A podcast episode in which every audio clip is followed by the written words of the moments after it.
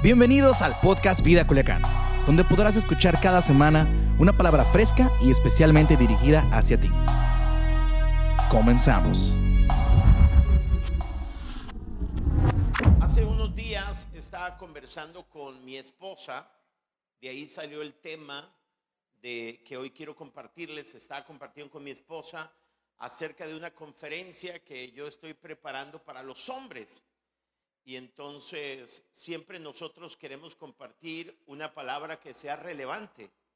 La palabra relevante es que tenga pertinencia, aplicación a tu vida. Y mientras platicaba con ella, ella dijo, uno de los temas interesantes para este tiempo es cómo podemos enfrentar o superar la tragedia. Y cuando yo escuché el comentario de ella, cuando escuché el comentario de ella oí a Dios hablar a mi vida y entonces preparó, preparé, perdón, esta plática que estoy convencido que va a enriquecer tu vida. ¿Cuántos están listos? ¿Están listos? Ok, ya sabes que si quieres las notas debes escanear con tu cámara de tu celular el código QR que ahora mismo está en la pantalla en el auditorio pero que también está en tu pantalla, en tu tele, en tu celular. Si tú escaneas el código QR, tú tendrás todas las notas, las bases bíblicas, todo cuanto yo tengo aquí en mi computadora lo tendrás tú. Es decir, horas de estudio, este, tú las tendrás inmediatamente para que puedas durante la semana retroalimentar, que puedas profundizar. Me gustaría saber quién de ustedes, antes de compartir la palabra, durante la semana revisa las notas, revisa las notas y estudia la palabra que comparto este o cada uno de los domingos. ¿Hay alguien que de veras en la semana valora el QR y retroalimenta? ¿Hay alguien que lo hace? Levante su mano. ¿Hay alguien? ¿Nadie levanta su mano?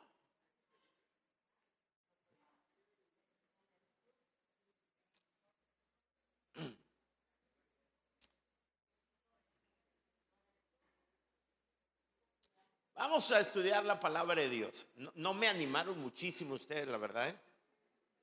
Hacemos todo el trabajo que podemos. Bájame un poquito volumen acá yo me lo voy a pegar un poco más.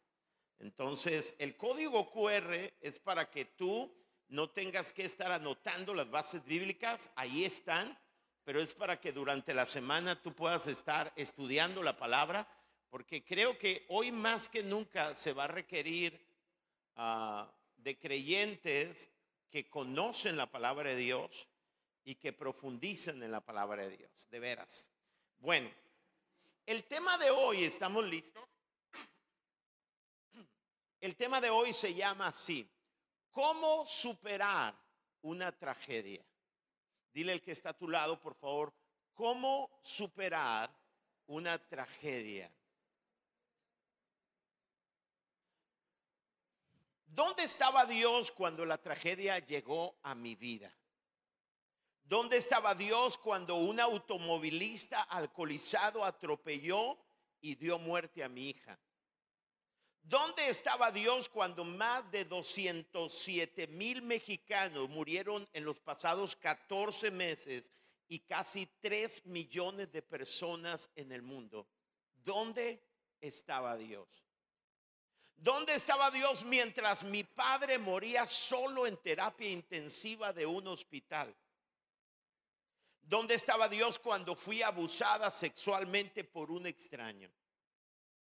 Creo que todos hemos oído este tipo de preguntas que brotan de un corazón resentido o de un corazón confundido. Cuando me asaltan con este tipo de preguntas, siempre les contesto de la siguiente manera. Dios estaba en el mismo lugar donde estaba cuando crucificaron a su hijo.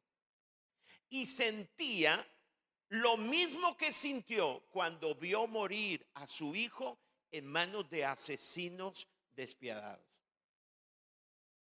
Sí, Dios nunca ha sido indiferente a nuestro dolor y nunca nos ha dejado solos al enfrentar cualquier tragedia de la vida.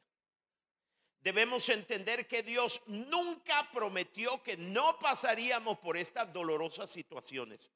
Lo que sí prometió, escucha, es estar con nosotros y darnos de su fuerza y sabiduría para sacar riquezas y carácter de ese dolor. Escuchen esto, el dolor con Dios nos hace más fuertes y nos habilita para ayudar a otros en su dolor. Wow. Pero surge una pregunta, ¿cómo enfrentamos el dolor o la pérdida? En nuestra iglesia ah, hemos perdido cuatro personas durante este año y cuatro meses. Y muchos de ustedes han perdido seres queridos. Por ejemplo, mi padre perdió su hermano menor o su hermano siguiente. Y fue una etapa sumamente dolorosa para mi padre. Es más, mi padre bajó de peso demasiado, dramáticamente, y fue algo muy doloroso. Así que la pregunta es, ¿cómo enfrentamos el dolor o la pérdida? ¿Cómo enfrentamos el dolor de forma que al final haya riqueza en nuestro corazón? Para mostrarte cómo enfrentar la tragedia de forma saludable, quiero contarte la historia de David y cuáles fueron los pasos que él dio para sacar crecimiento y riqueza de su dolor. Para que nosotros entendamos la historia de David, quiero ir, antes de leer el relato, quiero ir al contexto.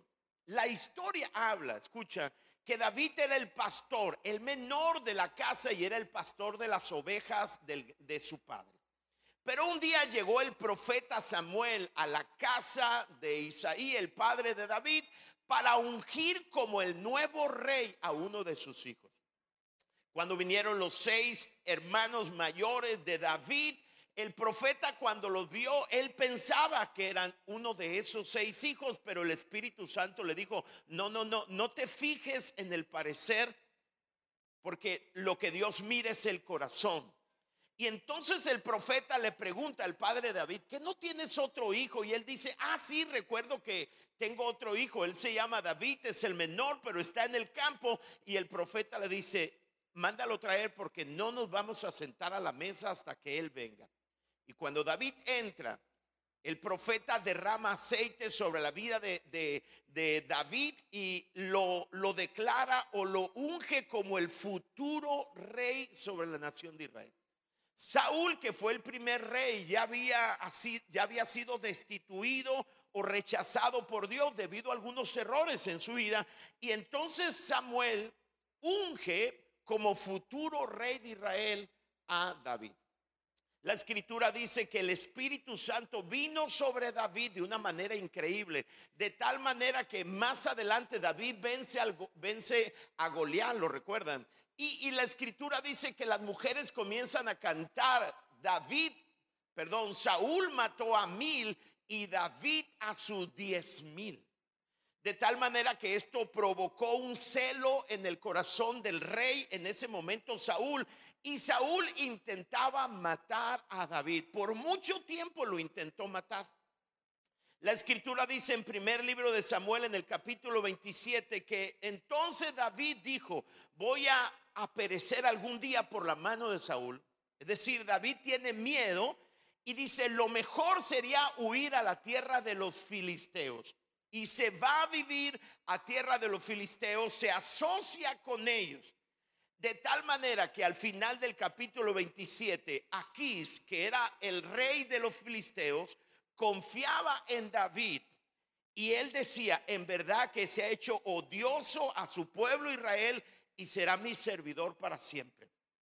De tal manera que por un año, cuatro meses, lo mismo que ha durado nuestra pandemia, un año, cuatro meses David estaba viviendo entre los filisteos y se dedicaba, escúcheme, el que había sido ungido como el próximo rey de Israel se dedicaba a saquear pueblos. Era un como, como un asaltante, estaba lejos del propósito.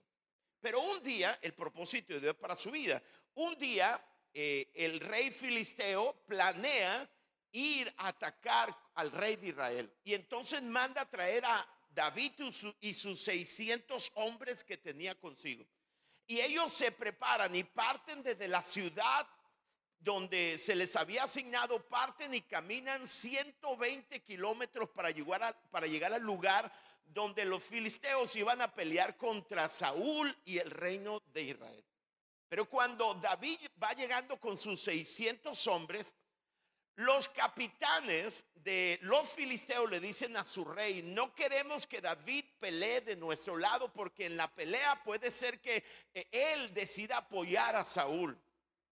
Y entonces rechazan a David y rechazan sus 600 hombres. Y quiero que se imaginen ustedes, habían recorrido 120 kilómetros para llegar al campo de batalla y cuando llegan ahí le dicen, no los queremos, los desprecian.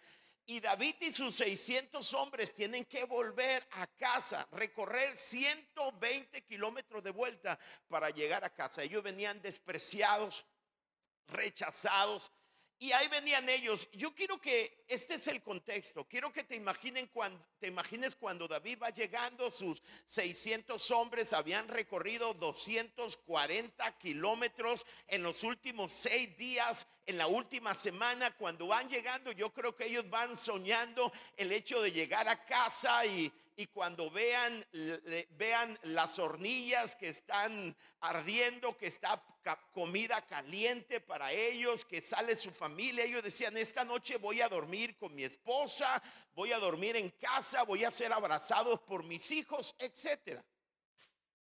Ellos venían emocionados porque aunque venían cansadísimos, iban a llegar a casa. Y ahí está el pasaje de Primera de Samuel capítulo 30. ¿Están listos? Fíjense lo que dicen. Tres días después, cuando David y sus hombres llegaron a su casa en la ciudad de Ciclac, encontraron que los amelecitas habían asaltado el Negev y Ciclac. Habían destruido Ciclac, que es la ciudad de David, y la habían quemado hasta reducirla en cenizas. Es decir, mientras ellos fueron de campaña pretendiendo defender a los filisteos, los amelecitas les hicieron el gane y destruyeron su ciudad, tomaron sus propiedades. Se habían llevado a las mujeres y a los niños y a todos los demás, pero sin matar a nadie. Yo quiero que te imagines, eh, para mí es muy importante que puedas visualizar como David y sus hombres cuando llegan quizá a, una montaña y ven debajo, ya esperan ver Ciclab, ven que sale humo, pero no es humo de la chimenea o de la hornilla, sino el humo es negro y se dan cuenta que toda la ciudad fue arrasada, está consumida por fuego. Imagínate ese impacto en sus vidas. Yo me imagino que con lo que les queda de fuerza, corren para buscar entre los escombros su familia. puede imaginarlo. Y, ellos están desesperados, pero no ven ningún cuerpo. Cuando David y sus hombres vieron las ruinas y se dieron cuenta de lo que les había sucedido a sus familias, lloraron a más no poder. La familia de David estaba entre los que fueron capturados. David ahora se encontraba en gran peligro porque todos sus hombres estaban muy resentidos por haber perdido a sus hijos e hijas y comenzaron a hablar acerca de apedrear a David. Pero David encontró fuerzas en el Señor su Dios. Entonces le dijo a Abiatar el sacerdote, tráeme el efod. Así que Abiatar lo trajo y David le preguntó al Señor, le preguntó a Dios, ¿debo perseguir a esta banda de saqueadores? ¿Los atraparé? Y el Señor le dijo, sí, persíguelos, recuperarás todo lo que te han quitado. Esta es una gran noticia, ¿no creen ustedes? De modo que David y sus 600 hombres salieron tras los saqueadores. Recuerden que ya habían transcurrido tres días de volver 120 kilómetros y entonces reciben la buena noticia de que pueden ir tras aquellos que se llevaron su familia y su riqueza. En el camino, digan conmigo en el camino, encontraron a un egipcio en un campo y lo llevaron a David le dieron pan para comer y agua para beber. También le dieron parte de un pastel de higos y dos racimos de pasas porque no había comido ni bebido durante tres días. y tres noches. Al poco tiempo recobró ese egipcio sus fuerzas. ¿A quién le perteneces y de dónde vienes? le preguntó David. Soy egipcio, esclavo de un amelecita, respondió. Mi amo me abandonó hace tres días porque yo estaba enfermo. Regresábamos de asaltar a los cereteos en el Negev, el territorio de Judá y la tierra de Caleb y acabamos de incendiar Ciclac, que es la ciudad de David. ¿Me guiarás hacia esa banda de saqueadores? Preguntó David y el joven contestó, si haces un juramento en el nombre de Dios que no me matarás ni me devolverás a mi amo, entonces sí te guiaré a ellos. Así que guió a David hasta los amelecitas. Cuando los venció, no solo recuperó sus familias y los bienes que habían robado de ellos, sino mucho, mucho más. Cuando llegó a Ciclac de vuelta, David envió parte del botín a los ancianos de Judá, quienes eran sus amigos. Esto es un regalo para ustedes, les dijo David, tomado de los enemigos del Señor. Aquí está este relato. Lo simplifique un poco. Ya lo escucharon. David llega, encuentra esta tragedia, su familia ha sido llevada cautiva, no conoce, lo único que sabe es que no murieron puesto que no ve cadáveres allí y entonces él consulta a Dios y va en busca de su familia. Ahora, yo quiero hablarte de cinco pasos, levanten sus manos y digan cinco, gracias. Quiero hablarte de cinco pasos, los cinco pasos de David para cambiar su dolor en bendición. Yo no puedo darte cinco pasos para que no experimentes dolor en tu vida, pero sí puedo darte cinco pasos para que para que tú puedas cambiar tu dolor en una bendición. Ahora, aquí está el primer paso de David. David entendió que está bien llorar y lo hizo al máximo. Cuando David y sus hombres vieron las ruinas y se dieron cuenta de lo que les había sucedido a su familia, dice, lloraron a más no poder. Estamos hablando de 600 hombres fuertes, hombres que eh, impresionantemente guerreros, hombres fuertes que están allí llorando a más no poder.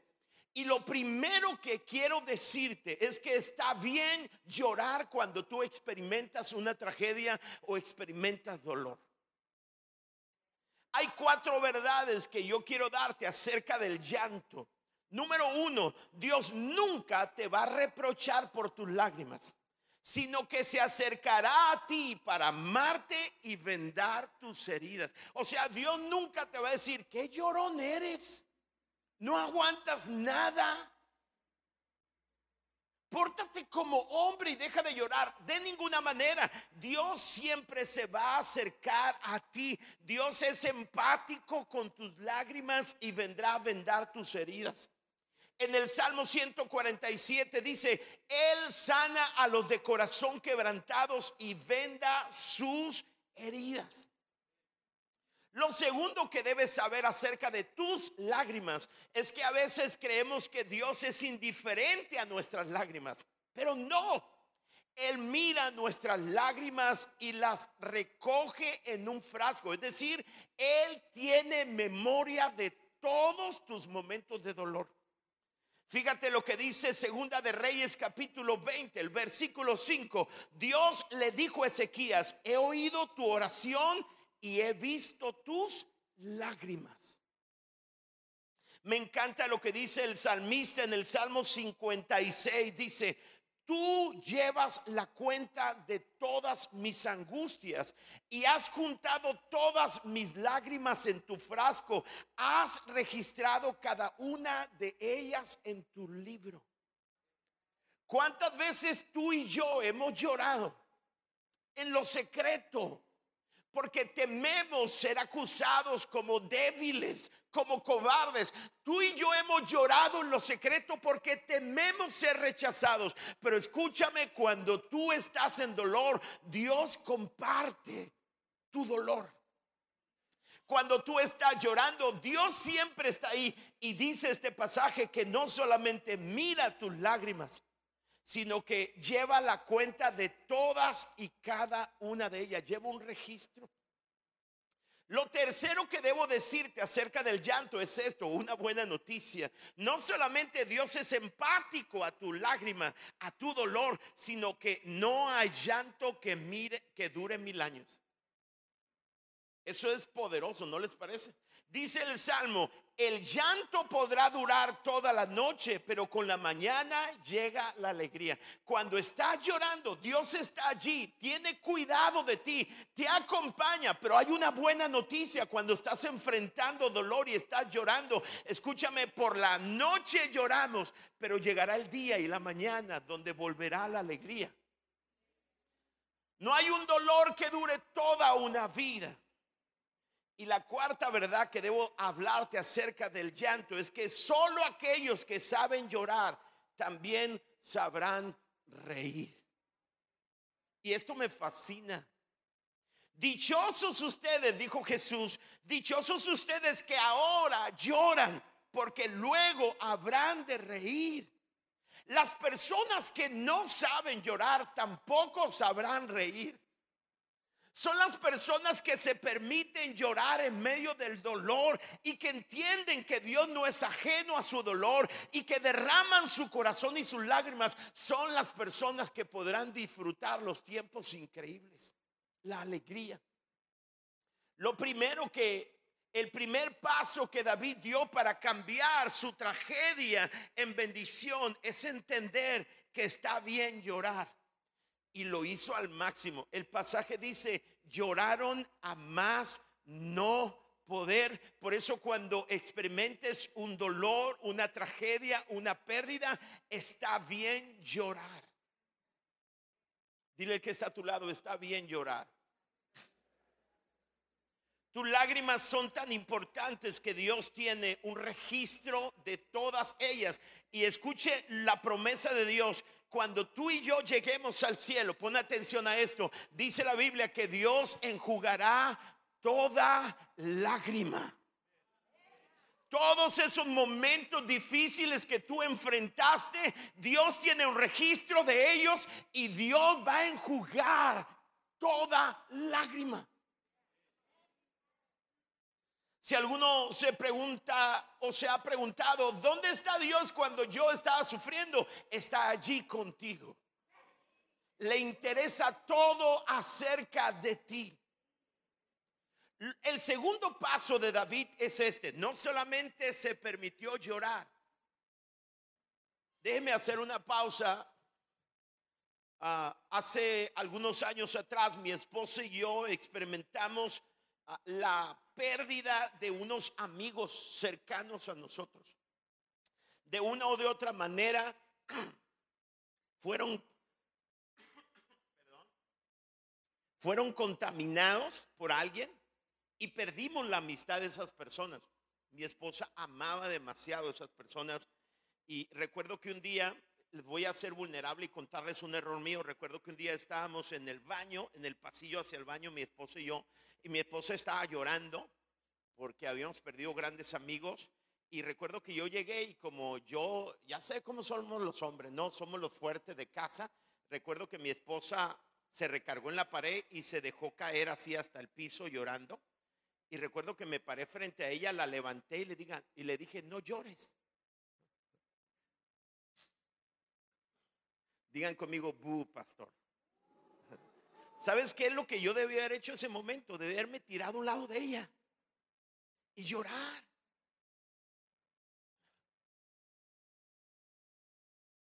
Lo segundo que hizo David fue buscar fuerzas en Dios.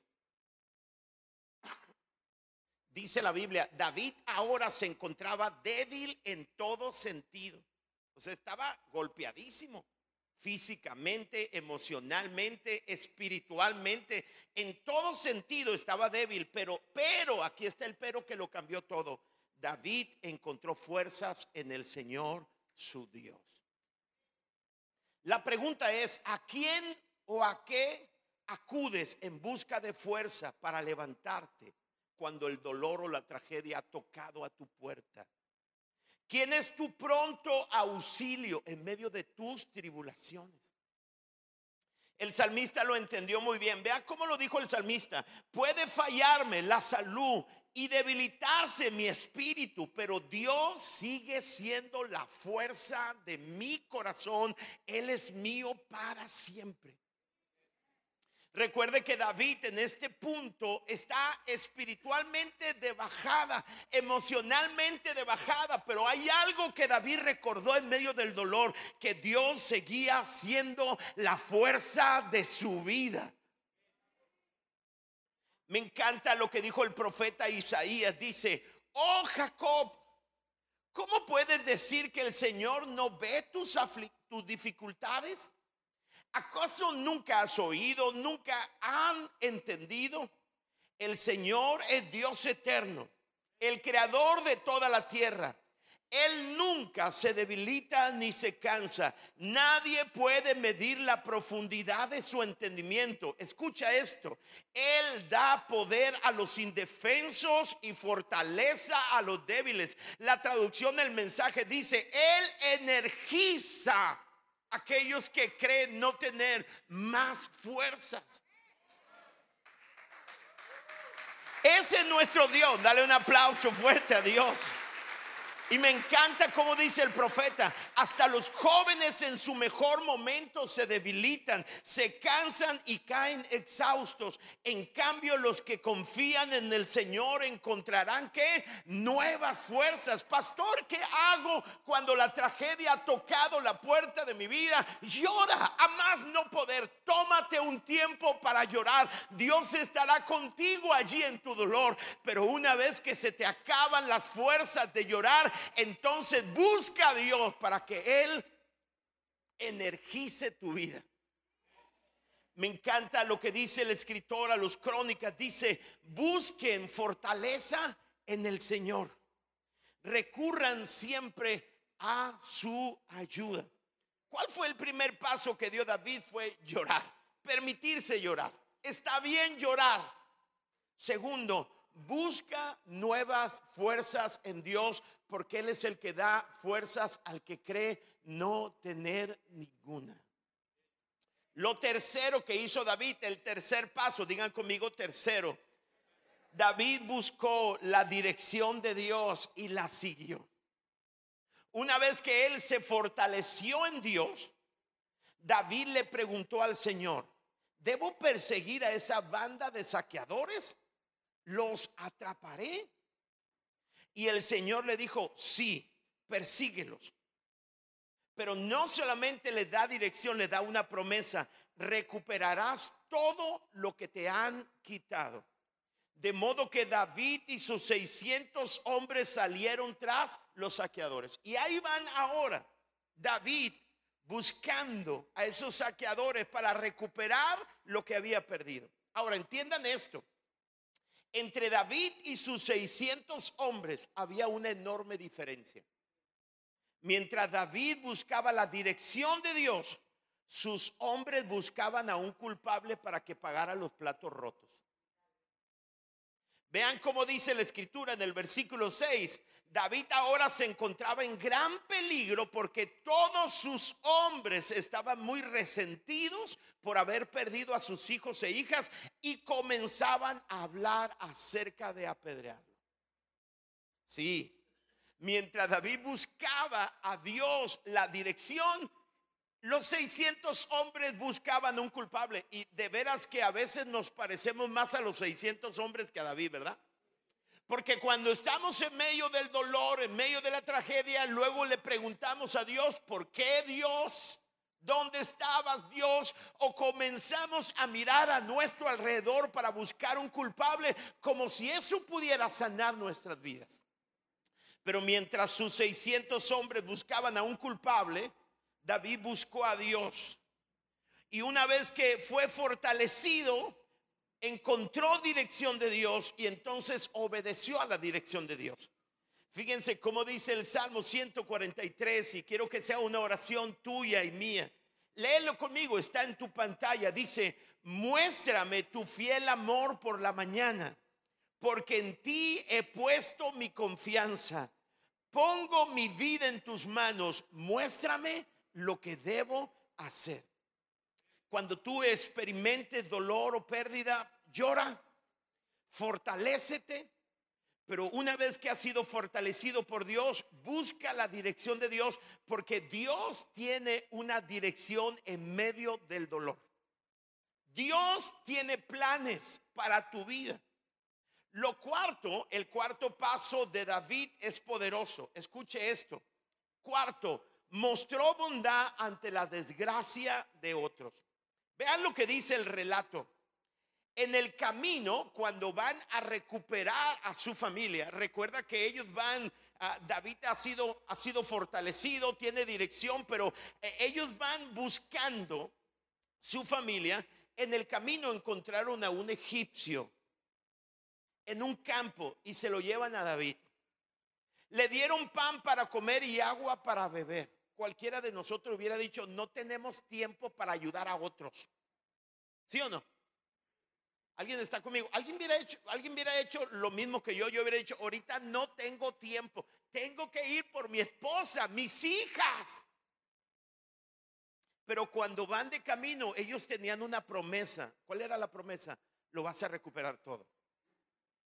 Y se encuentran a un egipcio que era esclavo. Se lo traen a David y David le da de comer, le da de beber. También le dieron parte de un pastel de higos y dos racimos de pasa. Porque no, habían comido, no había comido ni bebido durante tres días y tres noches. Y al poco tiempo recobró sus fuerzas. Y David le pregunta, David, en ese momento él no entiende pero él es se compadece de alguien que está en dolor. O sea, lo peor de todo es que que nos pueda pasar es estar en dolor y ser indiferentes al dolor de otros. ¿A quién le perteneces? ¿Y de dónde vienes? Le preguntó David. Soy egipcio, esclavo de una melecita, respondió mi amo me abandonó hace tres días porque yo estaba muy enfermo, me dejó por muerto, me abandonó, me despreció. Regresamos de asaltar a los cereteos, el territorio de Judá y la tierra de Caleb y acabábamos de incendiar a Ciclac que era la ciudad de David. ¿Puedes imaginarte esto? O sea, este hombre al cual estás haciendo misericordia en medio de tu dolor es uno de los instrumentos para destruir la ciudad. Qué impresionante, ¿no? Y David ahí le dice, oye, ¿puedes guiarme? Y el, y el egipcio le dice, sí, pero dame tu palabra que no me matas o que no me entregas a mi anterior amo. Yo no quiero volver con él. Ahora, escucha esto. Si alzas tu mirada en medio de tu dolor, descubrirás que a ti no te tocó bailar con la más fea o que tú no eres el único que está sufriendo. ¿Sabes cuál es el problema cuando estamos enfrentando la tragedia? Pensamos que a nosotros, que la vida se ensañó con nosotros, nos tocó bailar con la más fea. Somos los únicos que sufren. Pero tenemos que alzar nuestra vista y darnos cuenta que en nuestro país por lo menos 200, 207 mil familias experimentaron una pérdida. Y más, casi 3 millones en el mundo. No somos los únicos que sufrimos. Mientras tú te olvidas de tu dolor ayudando al dolor de otro, Dios trabaja en tu vida para sanarte. Ese es el principio. Dios dice, yo te voy a sanar mientras te conviertes en el instrumento de sanidad de otro. Alguien dice, primero necesito ser sanado yo. Dios dice, no, entre tanto sanas a otros, yo te sano a ti. Wow. El dolor nos tiene que hacer más sensibles y no indiferentes al dolor de otros. El plan de Dios es que mientras Él nos consuela a nosotros, nosotros consolemos a otros. Quiero leerte 1 Corintios capítulo 4. Voy a leer la traducción del mensaje solamente por cuestión de tiempo. Pero quiero que vean este pasaje, que es un pasaje que va a ser boom en tu mente. Y quiero que los que están allá en casa pongan fuegos o pongan esos monitos que están estallando de su mente porque vean este pasaje poderosísimo. Dice la Biblia, toda alabanza al Dios y Padre de nuestro Señor Jesucristo, Padre de toda misericordia. Dios de todos los consejos de curación. Él viene a nuestro lado cuando atravesamos momentos difíciles. Wow, eso no es poderoso. Tú nunca has estado solo en tus momentos difíciles. Es más, cuando llegues al cielo, Dios te va a mostrar todas y cada una de tus lágrimas. Y las va a enjugar todas. Por eso cuando la gente dice, ¿dónde estaba Dios cuando mi padre murió solo en el hospital? Yo respondo, estaba en el mismo lugar donde estaba cuando crucificaron a su hijo. Y sintiendo lo mismo que sintió cuando mataron a su hijo. Dice este pasaje, Él viene a nuestro lado cuando atravesamos momentos difíciles. Y antes de que te des cuenta, nos trae junto a otra persona que está pasando por momentos difíciles. Wow. Para que podamos estar allí para esa persona, así como Dios estuvo allí para nosotros. Wow. Es que tu dolor Dios lo capitaliza y te convierte como un instrumento de sanidad para el dolor de otros. Y Dios dice, mientras tú estás en esa etapa de dolor, yo voy a estar contigo, pero que sin, que cuenta te des, te voy a llevar a alguien que está pasando en un dolor para que mientras tú lo ayudas a él, yo te ayudo a ti. Y eso fue lo que hizo David. David no solamente lloró, encontró fuerzas en Dios, recibió dirección de Dios, pero mientras va en la dirección de Dios, se detiene para hacer misericordia a aquel que está pasando eh, un, un problema increíble, que está a punto de morir y lo puede revitalizar. Y lo último que hizo David, utilizó el botín para volver a su propósito. Y quiero que pongas toda tu atención a esto. Cuando se recupera el egipcio, el egipcio lo lleva donde estaba el, ejército amelecita y ellos estaban en un valle y estaban celebrando. No solamente habían quitado la riqueza y se habían traído esclavos de Ciclac, sino también de Judá, también de muchas zonas. Traían una riqueza increíble. Y entonces ellos estaban allí pensando que, escúchame, que Saúl y que el rey de Filisteo y David estaban en una pelea allá, pues. Pero recuerden que a David lo desprecian y lo mandan para atrás. Porque a veces las puertas que a ti se te cierran en la frente simplemente es la gracia y la misericordia de Dios, ¿entiende? ¿Cuántas veces cuando nos desprecian, cuando nos cierran la puerta empezamos a llorar y, nada que eso nos lleva a un buen propósito de Dios? ¿Están conmigo? Y entonces todos los amelecitas están, están celebrando porque ellos tienen noticia que Saúl, los israelitas, los filisteos, que eran las potencias, están haciéndose pedazos y mientras ellos habían saqueado muchos pueblos al sur de la Palestina. Y ellos están embriagándose, ellos están tomando, ellos tienen un fiestón. Y David espera al siguiente día, porque dice, el siguiente día van a estar en una cruda y el siguiente día David y 400 de sus hombres, porque 200 quedaron en el camino de agotados, se, descansando. Dice la escritura que luchan contra los amelecitas, los vencen y recuperan no solamente sus esposas, sus hijos, su riqueza, sino también recuperan la riqueza de otros pueblos, entre ellos los de Judá, que habían saqueado estos hombres. ¿Están aquí conmigo? Y entonces David viene con un cargamento increíble. Aquello que parecía que lo iba a dejar con las manos vacías, terminó dejándolo con las manos llenas. Y eso es lo que yo quiero que entiendas esto. Dios nunca prometió que no ibas a pasar por una tragedia, una pérdida. Pero si tú puedes buscar, buscar a Dios en la tragedia, si tú puedes enfrentar en medio de la tragedia de forma saludable, Dios promete que terminarás con tus manos vacías. Perdón, con tus manos llenas, perdón. ¿Alguien dice amén? lo que tú creías que te iba a dejar con las manos vacías te dejará una riqueza increíble. Y entonces David recupera un gran botín y cuando viene, escuchen esto. Versículo 26. Cuando llegó a Ciclac, David envió parte del botín a los ancianos de Judá, quienes eran sus amigos. Porque recuerden que David en el pasado, lo dijimos en el contexto, se había asociado con los filisteos y había perdido, roto relaciones con con Israel y él había sido llamado para ser rey de Israel. Y cuando él tiene el botín, envía parte del botín a los ancianos de Judá para sanar las relaciones que habían sido rotas.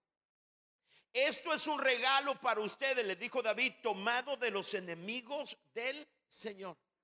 Y entonces restableció, escúcheme, esta tragedia lo llevó de nuevo al propósito original de Dios en el siguiente capítulo, Saúl el rey va a morir en esa batalla contra los filisteos en la cual David fue despreciado y no estaba allí. Y más adelante David va a tomar el lugar que Dios lo había llamado como el segundo rey sobre Israel. Increíblemente, yo quiero que entiendas, esa batalla y esa tragedia, lo único que hizo es reubicar a David al diseño, al propósito eterno de Dios para su vida. Mira, ¿cuántas veces son las tragedias de nuestras vidas las que nos ubican y nos llevan al propósito de Dios. Ahora, yo no estoy diciendo que Dios fabricó esta tragedia, estoy diciendo que Dios utilizó esta tragedia para conducir de nuevo a David al propósito. Porque muchas veces tus tragedias no son realmente tragedias, se vuelven una bendición. Dios quiere, escúchame, dar vida después de una tragedia. Ahora, quiero terminar, invitar a los muchachos que me ayuden para hablarles acerca de una poderosa promesa. Y quiero que digas conmigo esto. Tu dolor no es el final final. Vamos, díganlo conmigo. Tu dolor no es el final final. Siempre tu historia no va a terminar, nunca tu historia va a terminar en dolor, dolor. Vean lo que dice la Biblia. En verdad, dijo Jesús, en verdad os digo que lloraréis y os lamentaréis, pero vuestra tristeza se convertirá en alegría. Nunca el final final de tu vida será dolor. Siempre el final final de tu vida se convertirá en alegría. O sea, mira, ah, si tú perdiste a tu esposa, a tu esposo, porque hay quienes están aquí, perdieron durante la pandemia a su esposo, a su esposo, a tu padre, a tu madre, a tu abuelo. Y cuando, escucha esto, un cuerpo muerto en un ataúd por una terrible enfermedad no es el final de la historia. Yo sé que cuando estuviste en el panteón quizá y luego el féretro de tu familiar estaba completamente sellado por COVID. Y cuando te ves allí, me tocó ir a un funeral donde no pude acercarme, estuve de lejos. Y vi al esposo mirando a su esposa y sus hijos. Y cuando tú mires, miras ese escenario, es doloroso, pero ese no es el final final. Porque el final de esa historia es que su cuerpo será resucitado en gloria y en fuerza. Te lo voy a explicar. Fíjate lo que dice 1 Corintios capítulo 15. Esto es poderoso. Nuestros cuerpos son enterrados en deshonra, pero serán resucitados en gloria son enterrados en debilidad, pero serán resucitados en fuerza.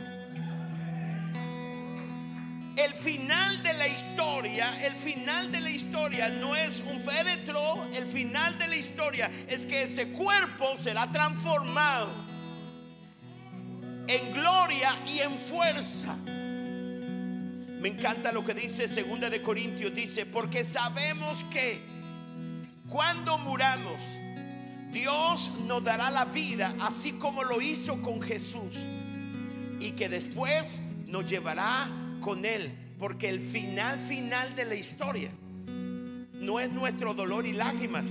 El final final de la historia lo escribe Apocalipsis, cuando Dios enjugará toda lágrima y estaremos siempre con Él, donde no habrá más llanto, ni más tristezas, ni más dolor. Escúchame, el final final de tu historia nunca serán lágrimas y dolor, sino el final final de tu historia es que toda lágrima tuya será enjugada y Dios te recibirá en el cielo para estar siempre con Él y esa es nuestra esperanza.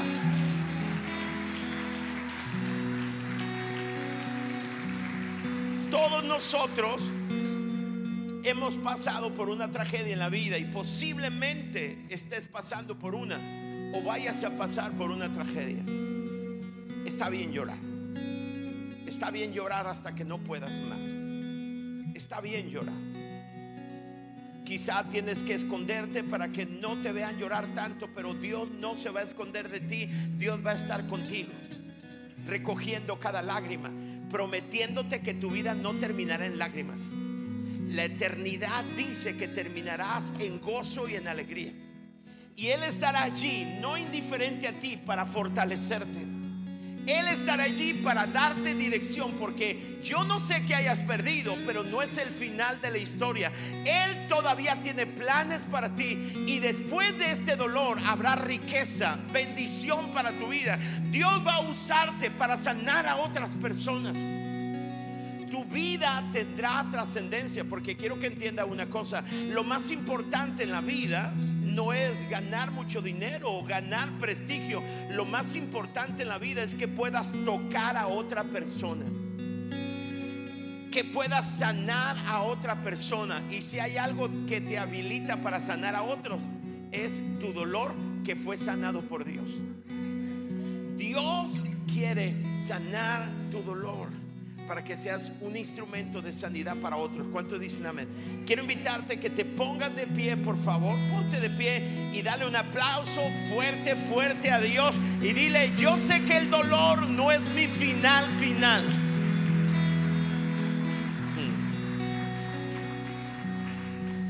Por eso, cuando tú estés pasando por un dolor o una pérdida, nunca olvides que no hay dolor que, que dure mil años. Y nunca olvides, escucha esto, que ese lo que estás mirando, que te duele tanto, no será el final. No es el final. El día que mis hijas en un futuro me entierren a mí, qué bueno es saber que no es el final final de mi vida. ¿Verdad? Porque un día se tocará una trompeta y los que morimos en Cristo seremos resucitados. Y la enfermedad no nos podrá retener. Porque fue vencida la enfermedad y la muerte. Y se ha arrebatado. Enjugará toda lágrima en el cielo y estaré siempre con Él. Ese es el final final de nuestra historia. ¿Dicen amén? O sea, Dios dice, mira, yo he venido no para que tú no tengas tragedia. He venido para que tengas esperanza en medio de la tragedia. Y que sepas que tu final final el final de tu historia, tú estás sonriendo y bendecido. ¿Alguien puede creer a eso y puede decir gracias Dios por eso? Sí, dale un aplauso fuerte a Dios de nuevo. Antes de que oremos, yo quiero hacer una oración especial para aquellas personas que hoy nos visitan. Si alguno de ustedes se ha preguntado, ¿dónde está Dios en medio de todo el dolor? Dios siempre ha estado aquí, empáticamente recogiendo cada lágrima. Porque Dios nunca nos prometió que no pasaríamos por dolor. Prometió estar con nosotros y capitalizar cada dolor. Pero Dios ha venido a la cruz del Calvario para cambiar tu final final. Yo quiero que entiendas esto. Nuestro final final no era una enfermedad. Sin Cristo, nuestro final final era un lago de fuego.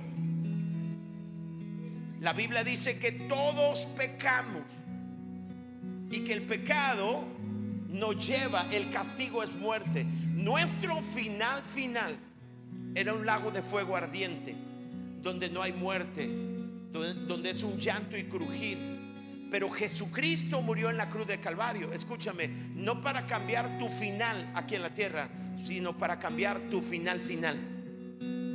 Y dice la escritura que si tú puedes invitar a Jesús a tu corazón, Jesús dice, estoy tocando a la puerta de tu corazón. Si tú puedes abrir tu corazón a Jesús, Él va a entrar, va a perdonar tus pecados, te va a adoptar como su hijo. Y sabrás que en medio de toda tragedia, mientras estés en la tierra, Dios va a traer riqueza a tu vida. Dios va a estar contigo y tu final final será el cielo. Eso es lo que hizo la cruz del Calvario. Así que si tú hoy nos miras a través de la televisión, a través de las redes sociales, si tú nos miras y tú no estás aquí en el auditorio y tú quieres cambiar tu final final, quiero que cierres tus ojos. Voy a invitar a que todos cerremos nuestros ojos. Y quiero que repitas conmigo esta oración. Vamos, cierra tus ojos y repite después de mí esta oración. Lo van a hacer después de mí. Señor Jesús, hoy abro mi corazón y te entrego mi vida. Deposito mi fe en ti y pido que me perdones de todos mis pecados. Te doy gracias por tu amor y tu misericordia y te recibo como mi Señor y Salvador. Ayúdame a caminar contigo en cada momento de mi vida. Gracias por la salvación, por cambiar mi final final. En el nombre de Jesús. Amén. ¿Alguien puede darle un aplauso a Dios? Sí.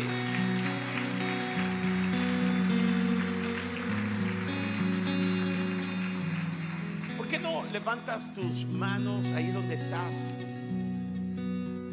Y le dices, Señor, yo quiero capitalizar el dolor en bendición como lo hizo David. Dame sabiduría para enfrentar el dolor. A veces queremos sabiduría para evitar el dolor. Pero Dios quiere darte sabiduría para enfrentar el dolor. Para llorar sabiendo que Dios está contigo. Para buscar las fuerzas, la dirección de Dios. Para abrir tus ojos en medio del dolor para ayudar a alguien más. Y para entender que el dolor lo único que hace es guiarte al propósito que tú o que Dios tenía para ti. Levanta tus manos ahí donde estás y comienza a orar y dile, Señor, en esta mañana, gracias por la palabra que hemos oído, pero ahora con todo nuestro corazón queremos pedirte que nos des sabiduría para enfrentar el dolor y para capitalizar el dolor. En el nombre de Jesús.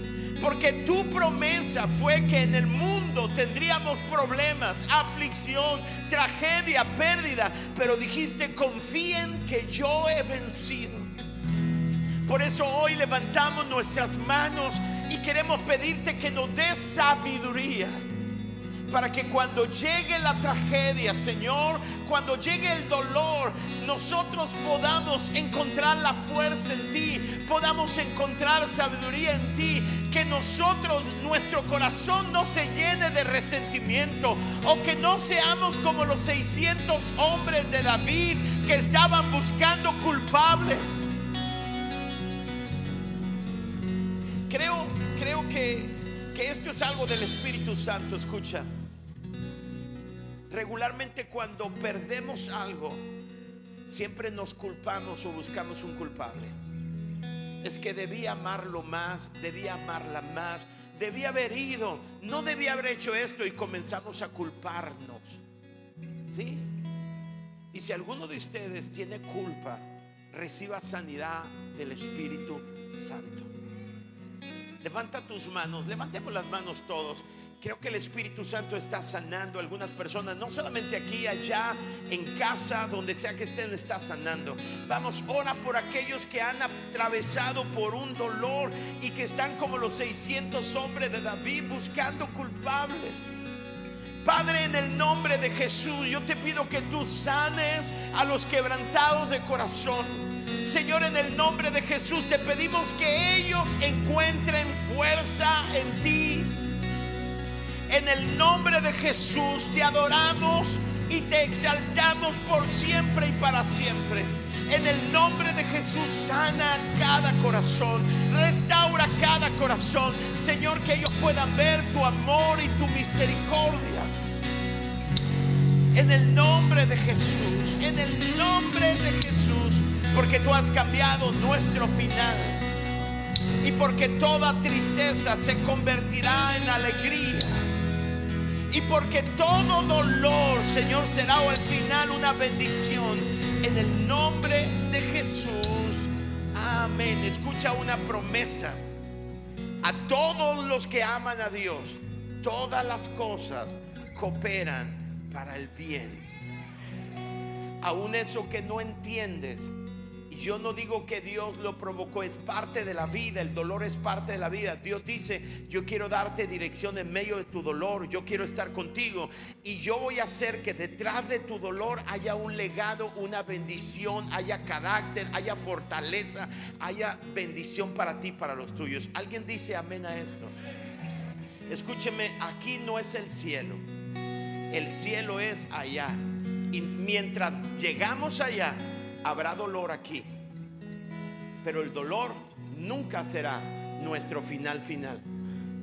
¿Alguien puede decirlo esto con alegría, con gozo? Diga conmigo, el dolor, gracias a Jesús, nunca será mi final final. ¿Cuántos dicen amén y le pueden dar un aplauso fuerte a Dios? Gracias por ser parte de la comunidad Vida Culiacán. Nos encantaría que pudieras compartir este podcast con tus familiares y amigos. No olvides suscribirte a nuestro podcast a través de todas las plataformas de audio, como Apple Podcast, Spotify y YouTube. También recuerda que nos puedes seguir a través de nuestras redes sociales como arroba Vida Culiacán en Instagram y Vida Culiacán en Facebook. Haznos llegar tus dudas y contáctate con nosotros a través de estos medios. Hasta la próxima.